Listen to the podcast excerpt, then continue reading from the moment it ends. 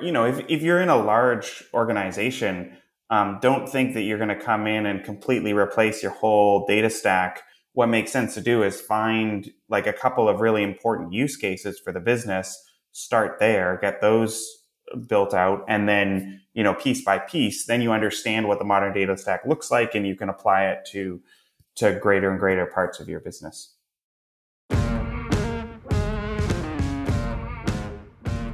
Folgen jeden Freitag. In dieser digitalen Welt gibt es einen speziellen Faktor, der über Erfolg und Misserfolg entscheidet. Daten. Doch nur die wenigsten wissen sie für sich zu nutzen. Wer seine Kunden verstehen will, um ihnen das bieten zu können, was sie brauchen, kommt um ein professionelles Datenmanagement nicht herum. Jonas Raschedi interviewt andere Experten aus den Data-Bereichen und zeigt Schritt für Schritt, wie genau das funktioniert.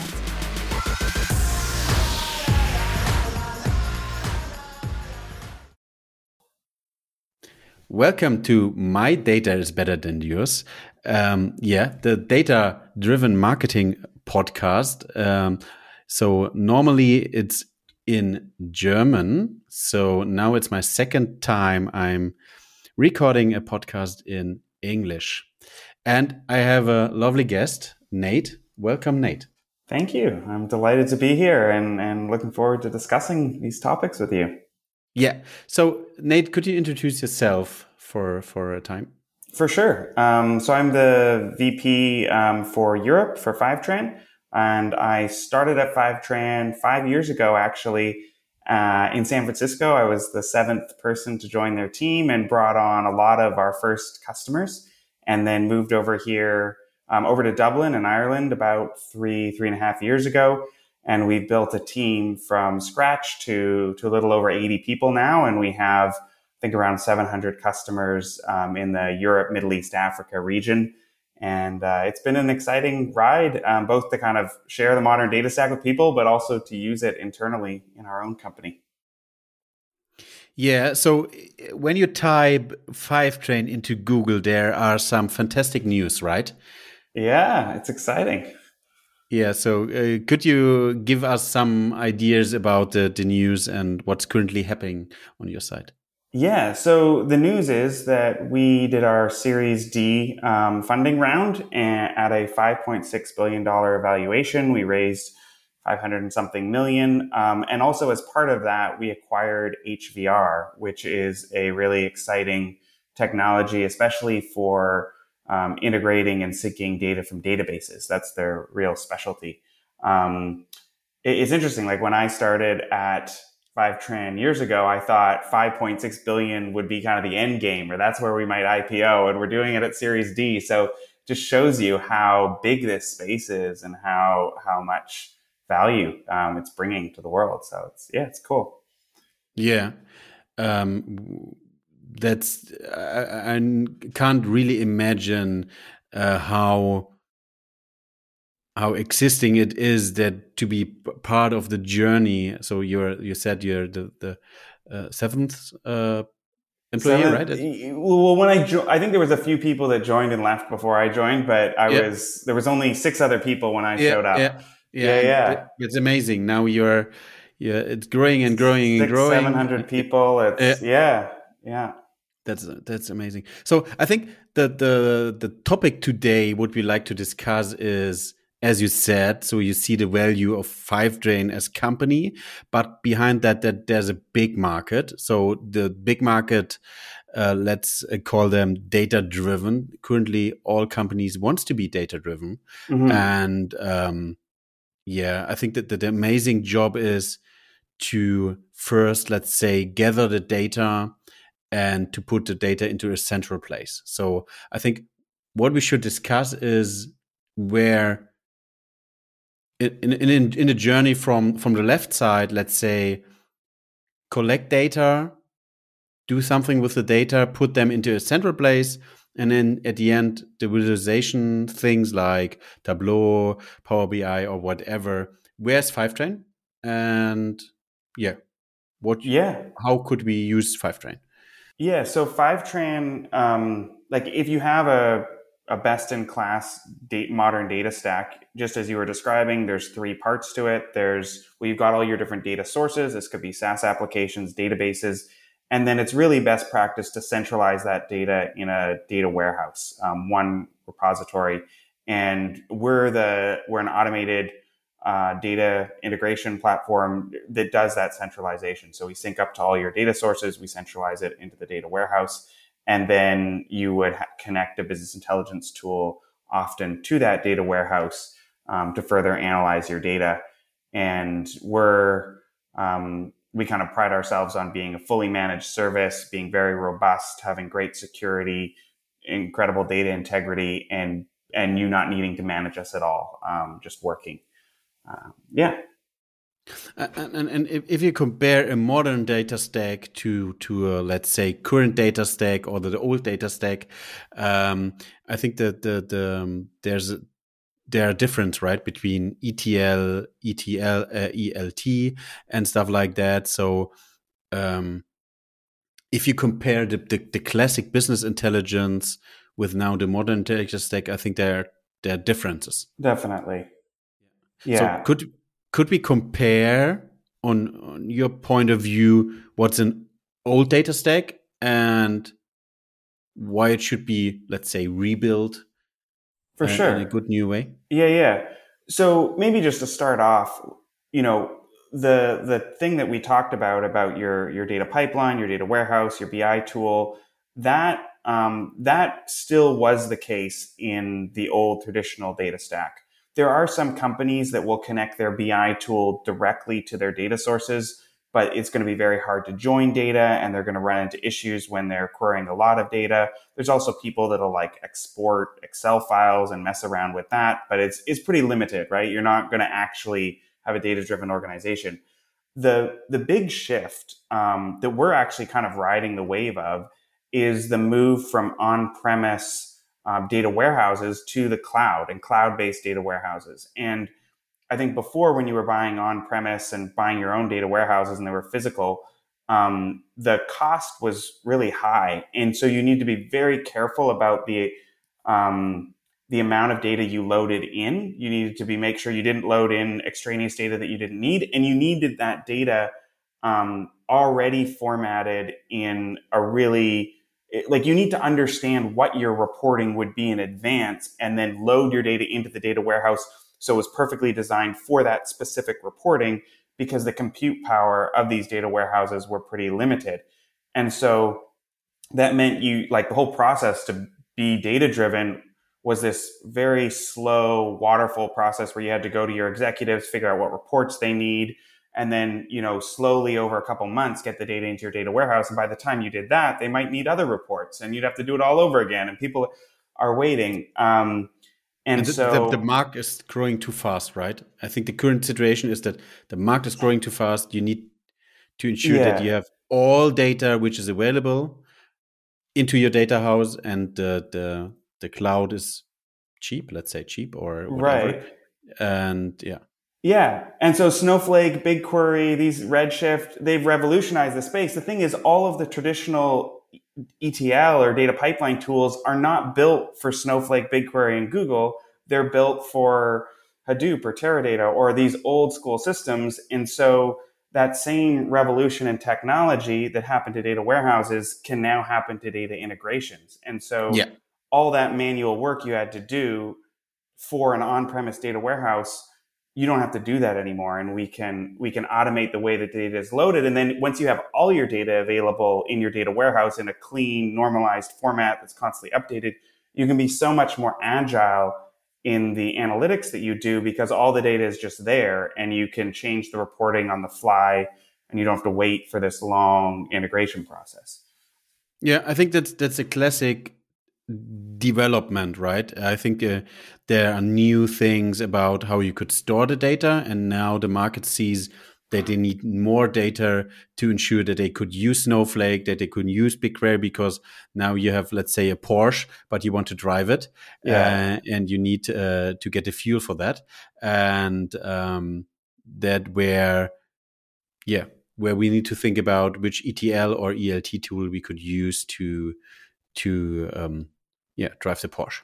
Exactly. And that's how five like Fivetran didn't come into existence because George and Taylor, our founders, had this smart idea. they were trying to build big data, um, big data spreadsheets in the cloud. Nobody really wanted those. And they were talking to customers trying to sell it. And they said, Hey, I don't care about that, but can you help me get my data into Redshift, which was the first cloud based data warehouse? And they're like, okay, wow, there's a market need for this. They got onto it really, um, really early. And there's just been such a strong product market fit that, that that's what's enabled a lot of our growth. Yeah, I think what, what we, we already said a few times ETL and ELT. Mm-hmm. Yeah, the, the ETL and ELT extract, transform, load, and the other way is extract, load, transform, um, or export. Um, yeah. Um, could could you explain the difference and why we should switch from the uh, one to the other? Yeah. So the extract, transform, and then load. Um, this was all about the on-premise world where you needed your data. You needed to transform it before you loaded it into your warehouse because there was such limited storage and compute capacity in the warehouse. Um, and so, but the problem with that is that you have very limited, rigid data, and it takes you forever and a huge amount of work to get it in there. And so you can't be very agile in terms of the type analysis you do because you always have to do this data integration to support it. So with cloud-based data warehouses, the idea is that you extract and load the data into your data warehouse, and then you can do transformations or modeling across all of the data once it's in your data warehouse and ensure that you can act like it's in a um, really clean format that's analytics ready.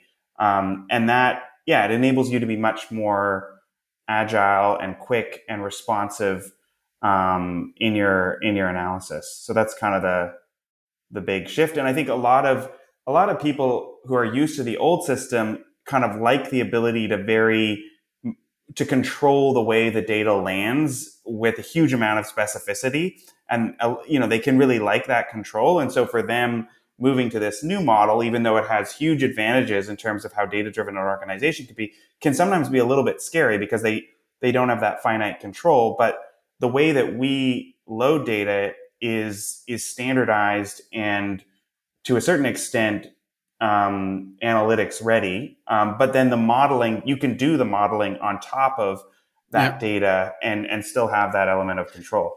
Uh, uh in, in Germany, I'm ho hopefully that's the right translation into into good English is um, better have than want. So it's more or less, uh, yeah, let's gather all the data and ensure it's there. Based on that, think about Google Analytics and stuff like that on GDPR. Sometimes you are not able to store the data within the external tool for years. You need to mm -hmm. ensure it's already into your database on an aggregated level or whatever to to to to have it.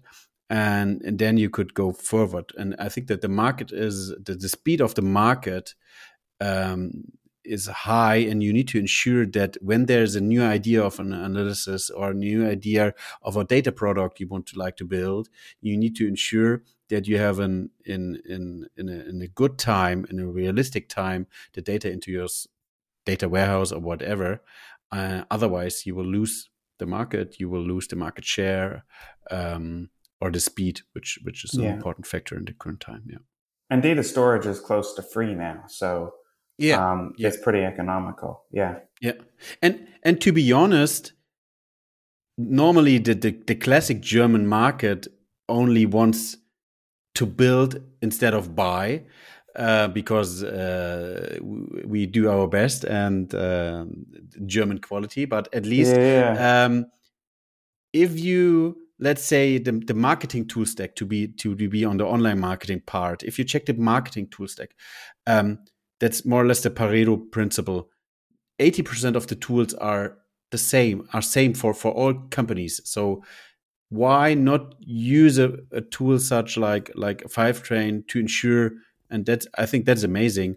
Um, let's say do it in a in a drag and drop model uh, uh, without really technical understanding of how how to code or how to whatever connect the data sources to get the data into into the, the data warehouse right yeah and the thing is that um, like we try and be the best in the world at data integration and we have a huge amount of engineers on the back end ensuring we're doing the absolute best job in the integrity the quality the reliability of the data integration but the other thing is like most technical users love us because there is so much work that can be done once the data is loaded to help your organization be data driven and really to give yep. access in a useful way to that data and so like why spend all this time on the integration which is just going to catch you up and get in the way of providing that value downstream when you can be providing that value and and often data integration is kind of like the boring work um, and the annoying things that you have to go and fix versus the interesting stuff which is building out models and and reporting that, that people can really use yeah, and I think in big organizations there could be, or medium-sized organization there could be, in a could be two people only more or less maintain the the data sources and the ETL processes in a manual way, like mm -hmm. custom connectors and stuff stuff like that. And if you could use those people, those employees for other things which could help the company, like exactly. analysis, uh, data products, um, recommendation engines, whatever, whatever, whatever. That could be amazing, and that makes totally sense, right? Yeah. Yeah. And and and you know, and I think we know that the market about good employees and let's say um, employees with a fair salary uh, are hard to find. Yeah, and you want them working on interesting things like hopefully companies if they want to stay competitive they need to be rapidly advancing in their ability to leverage data and use data in their organization. So it shouldn't be that those people are out of a job at all. There's a lot more that they can be doing to really help drive the organization forward and it just enables everybody to be more efficient and effective and yeah. Yeah, if we, if we split ETL and ET, ELT, uh, I think that there are for sure use cases for the old way. Let's say if you have one system which we, which more or less will never touch again, which are for, for financial use cases to show um, yeah. a classic global report. I think you could use the old way. If you would like to come pair data, if you have different use cases, if you have different stakeholder within your organization, if you have a, a cloud based data warehouse, you should switch to the new way. I think that's completely correct. Yeah. Because if, if you've just got one report that you, it's always going to be the same and that's all you're looking at, um, and it's a limited set of data from a broader data source or broader data set, then yeah, you're not going to get a lot of value out of a tool. But if you really want to understand your data and do much broader analysis and you really care about the breadth and quality of it, then that's where you do need a modern data stack. Yeah, and and and yeah, based on that, if you uh, if our guests are currently thinking about should we switch to a modern data stack, it, it could be a could be an easy way to start with a POC. Let's say start with let's say choosing a, a cloud data warehouse let's call it call it data warehouse, and then think about let's say instead of only connecting one data source, you could already use Fivetran as a tool to collect, uh, to connect, let's say, five data sources to compare the old way with the new way, saying, okay, the old reports or the old analysis are only using one or two or three um, connectors or uh, data sources and now you could compare combine data from 5 10 15 20 data sources and you don't need to care about how you could maintain it. Um, you could more or less um, connect it in a fast way and then focus on how you tr could transform the data into the different use cases different um, stakeholder Ex- cases. Exactly. And, and if you're used to the traditional way of uh, like ETL, you'll be incredibly surprised by just how ridiculously fast it is to get a data warehouse set up and get data integrations connected in. Um, like it can be done in half a day, um, and the data can be there the next day.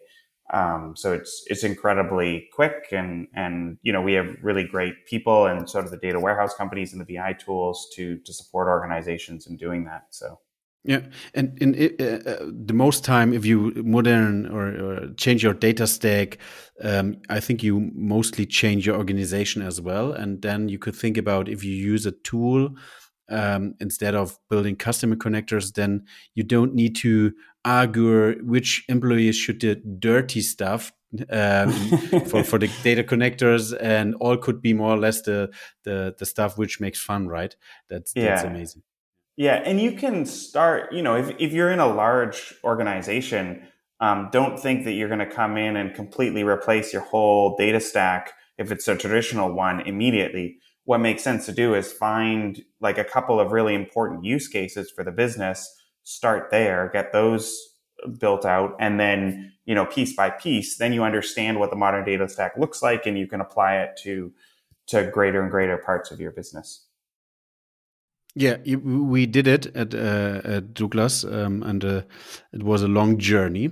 But um, uh, yeah, it, it, I think it, you should start, or let's say, do it in a good way. Start with a small case, and then extend the case, extend the case, play with different cases to ensure that different stakeholders get an idea of how or which benefit comes with a new data uh, data stack and then yeah. the different data silos will break and you could use the, the, the data in a good way. Yeah. Yeah um, do you think that let's say in two or three years there's only the new way?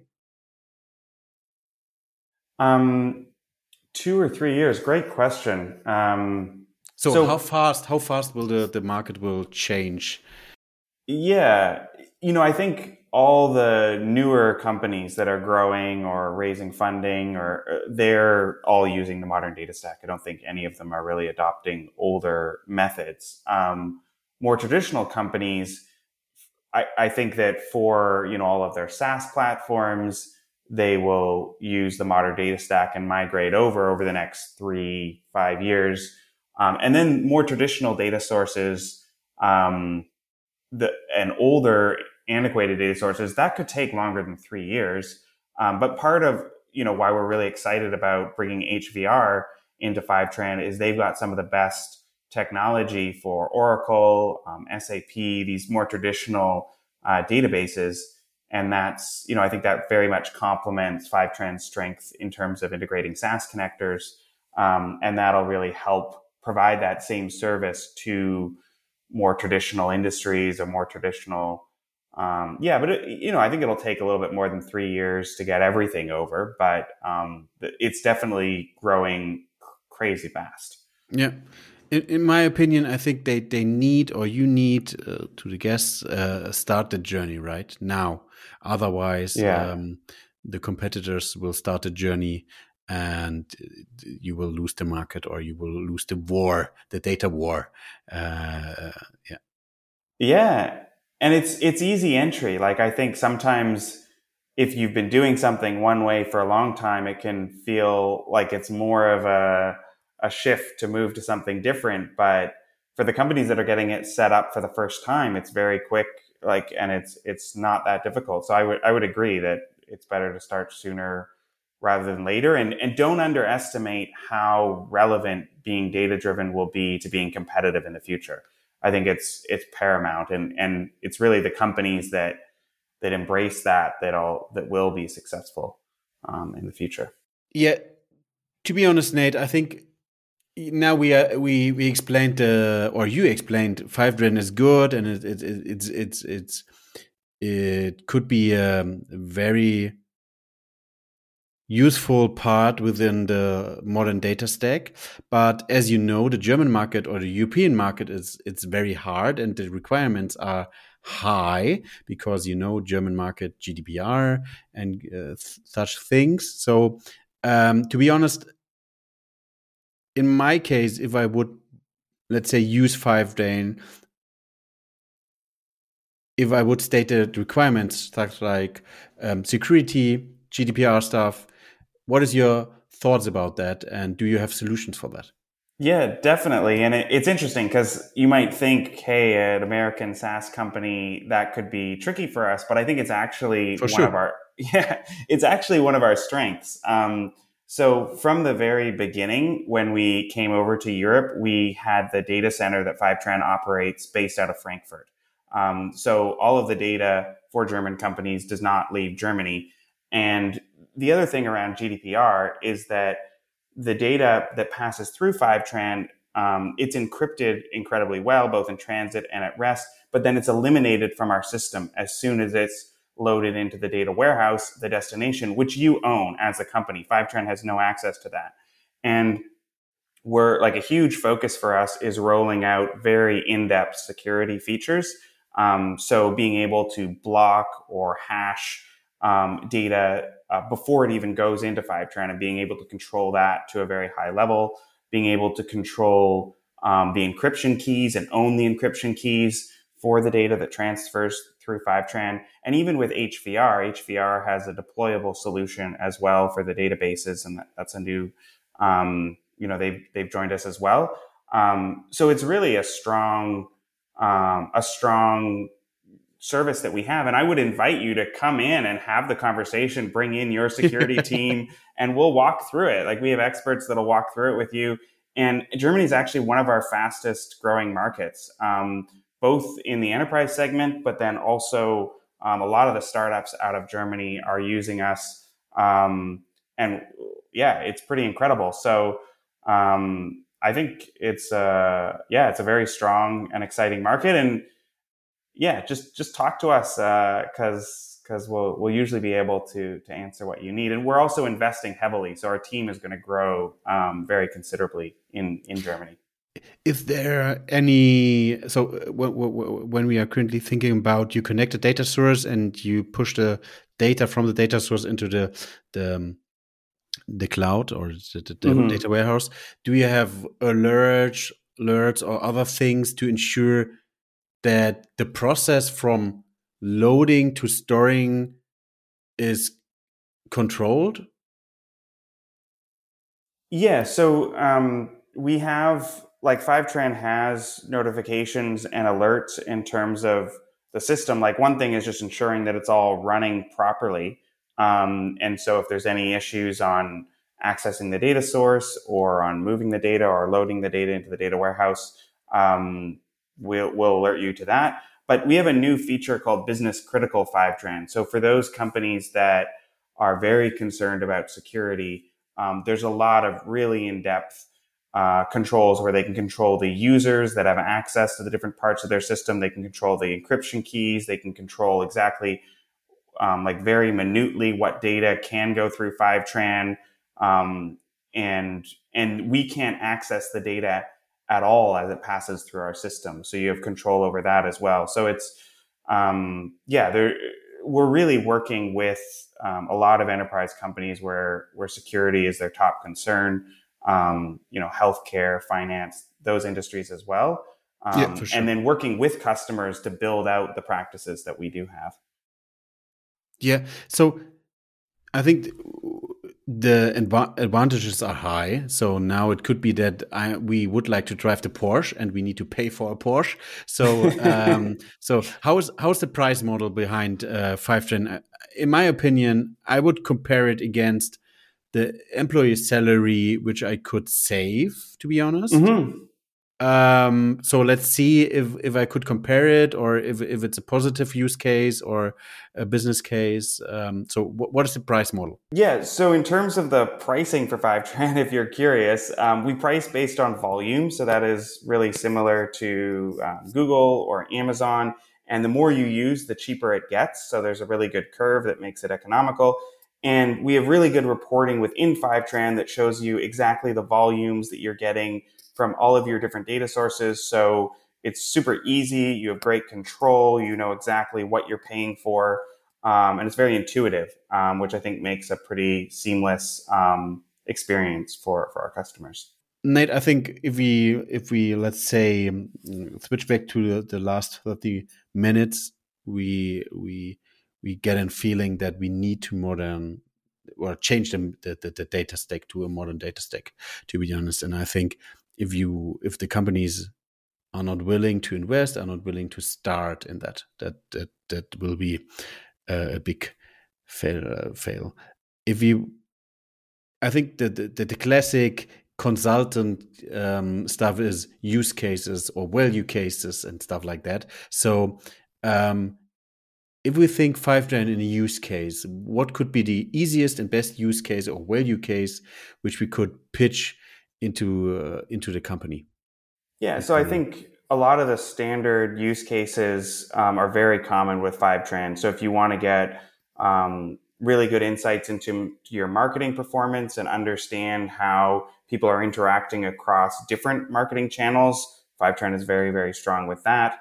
Um, understanding your sales, understanding your support systems, your engineering, um, all the different departments. And then even like one thing that we are really good at is if you want to do analysis across departments. So um, understand if the features that you're building in your product are being used and you know where the support requests are coming from and and which features or which customers are causing the most support requests so there's a lot of cross functional um, analysis that you can do but i guess for me the coolest thing um, is when you see organizations that have really stri- strived to become data driven and there are people that you wouldn't expect within the company driving pretty considerable results for the company because they've become data driven. So, um, one example of that was this company called MVF um, out of the UK, and they they basically get leads for companies. They generate leads. They're a pretty big company, um, and they have people in call centers that are calling companies to get leads all day. And the people in the call centers realized that a lot of the leads that they were generating for a particular job or for one client weren't actually useful for that client. Um, but they might be useful for another client, you know, a month or two months. And so they actually built out the reporting. These people in the call center built out the reporting themselves um, and and did the analysis. And the company then saw it and jumped on board. And they close to doubled the revenue of their company. And these are people in call centers that just had the idea and were able to access the data, do the reporting, make the business case. And so, you know, I think there's a huge amount of value that the the executives or the business leaders can get from being data driven, but also really untapping or the ingenuity uh, and curiosity and innovation of your wider org can be hugely powerful, and it, it's pretty exciting when it happens. Yeah, I think often you don't think about the data which you could use for use cases because there are more or less barriers to that they think about okay we need three people or an agency a consultancy to to connect the data source to bring the data source into the into the, the business intelligence center whatever to model to transform the data to put it into report and then it's let's say a a, a project for six months instead of now thinking about okay let's think about how we could have a plug and play situation, think about, oh, ah, we need to use Google Analytics into our uh, in combination with the financial data. Let's do it. Exactly. Or we need to switch Google Analytics with uh, uh, Adobe Analytics. Oh, it could be a a, um, a project for three months. No, uh, it could be a project, let's say, for two weeks. Uh, one week for connection, and the second week for, let's say, data quality to ensure all is there and then starting with use cases to grow uh, within the organization and and i think that's the most important thing time time you need time. to think about your time yeah yeah and you might think data is something that you know just analysts or engineers are passionate and excited about but honestly everybody in the business when they can truly get access to data and answer questions is incredibly exciting and and you know, I think where we're at in the modern data stack is huge leaps and bounds from where we were, but there is so much further to go. Um, I, I you sure. know, I, I don't think any organization is truly data driven yet. And, um, it's kind of exciting being on that journey and, and just steadily making more progress in that direction.